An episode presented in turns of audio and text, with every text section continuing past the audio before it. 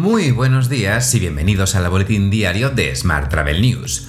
Hoy es martes 19 de octubre, Día Mundial de la Lucha contra el Cáncer de Mama, Día Mundial del Ballet y Día Internacional de las Catedrales. Yo soy Juan Daniel Núñez y esta es la edición número 800 de nuestro podcast diario, un número redondo. Hoy comentamos novedades en booking.com para los hoteles y la compra de las agencias de Nautalia por parte de Iberoestar. Pero antes, unas breves palabras de nuestro patrocinador, Melia Pro, que quiere hacer que el mundo vuelva a girar. Si eres agente de viajes, Melia Pro te ofrece condiciones exclusivas tanto para ti como para tu cliente. Hasta un 30% de descuento y hasta 10.000 puntos Melia Rewards para tu cliente. Y para ti, doble puntuación Melia Rewards en hoteles seleccionados. Ya sabes que puedes seguir nuestro podcast en Spotify, iVoox, Apple y Google Podcast y como cada día en radioviajera.com. Y ahora sí, comenzamos.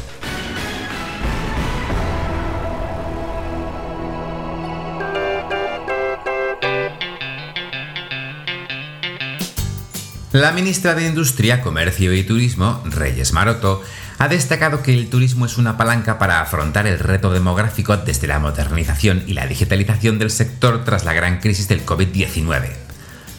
Maroto ha defendido la necesidad de buscar productos turísticos de más valor, como pueden ser las estancias prolongadas, el impacto de las actividades en el medio ambiente o el uso del turismo para fijar población en el territorio. Más temas. El turismo volcánico inunda la isla de La Palma, pasando de 30 a unos 800 viajeros cada semana. De hecho, una agencia de viajes especializada en las Islas Canarias, Get Holiday, acerca a los más curiosos a escasos kilómetros del volcán, de, de Cumbre Vieja. Cambiamos de asunto y hablamos de Booking.com. Hace unos años, Expedia lanzó el programa Travel Ads con el objetivo de ofrecer a los hoteles una herramienta de marketing dentro de su plataforma de distribución. Ahora, Booking.com sigue su ejemplo, aunque con diferencias. Booking.com ha presentado Native Ads, un programa de marketing sobre su plataforma de distribución. Un artículo de Pablo Delgado, CEO de Mirai, explica que los usuarios de Native Ads siempre permanecerán en Booking.com, es decir, no existe la opción de enlazar con el sitio web de los hoteles en estos anuncios. El programa permite a los hoteles pujar por un modelo de CPC para potenciar su visibilidad en búsquedas por destino. El ganador de esa puja accede directamente a la segunda posición de la primera página de resultados. Y más noticias sobre Booking.com, porque la compañía ha sido condenada este pasado lunes a una multa de 1,2 millones de euros por incumplir el código de turismo que exige la ciudad de París. París pide a este tipo de plataformas controlar que un propietario particular no alquila su inmueble más allá de los 120 días autorizados. Según el diario Le Monde, la compañía de alojamiento mostró su decepción por esta decisión y aseguró haber trabajado en estrecha colaboración con el ayuntamiento para garantizar la calidad y la eficacia de los datos y así cumplir con las obligaciones legales en Francia.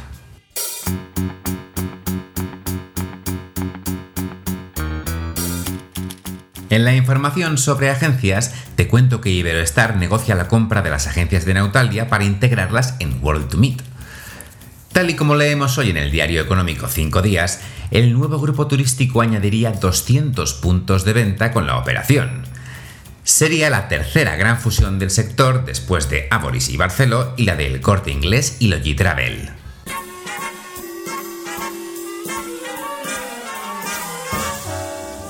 Hablamos ahora de transporte.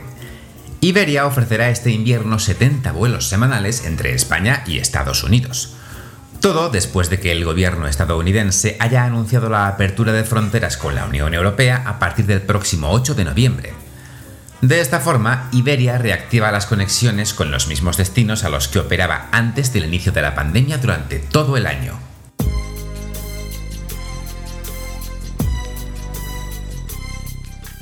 En formación te cuento que la Escuela de Negocios Forst lanza su primer máster en dirección hotelera y cuenta con el aval de CEAT e ITH. Los alumnos podrán optar a becas que van desde los 1.000 euros hasta los 7.900. El cuadro docente estará formado por profesionales de empresas como Barceló, Meliá, Palladium, Roommate o Marriott. El máster incluye además un programa de prácticas personalizadas en las principales cadenas hoteleras.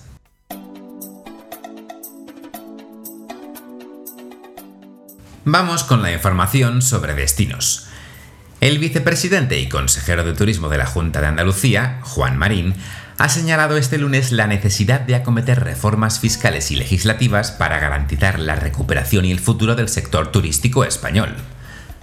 Marín, que ha participado en el foro de turismo organizado por Europa Press, ha destacado que es importante hacerle la vida más fácil a quien invierta y venga a crear empleo, a través de modificaciones fiscales y legislativas. Por su parte, Turisme Comunidad Valenciana organiza tres talleres prácticos para adaptar los destinos turísticos al cambio climático. Invatur ha acogido este pasado lunes el primero de ellos, que ha reunido a técnicos de destinos como Calpe, Altea, Elda, Banyeres de Mariola y La Nucía. El mismo taller se impartirá el martes 19 de octubre, es decir, hoy, en Valencia y el miércoles 20 de octubre en Castellón. Y hoy también te cuento que las ciudades patrimonio de la humanidad de España presentan su película Un viaje extraordinario. El Círculo de Bellas Artes de Madrid acogerá este jueves la premier del film, que recorre las 15 ciudades con esta denominación. El acto contará con la presencia de la ministra de Turismo, Reyes Maroto, y los 15 alcaldes y alcaldesas de las diferentes ciudades, entre otras autoridades.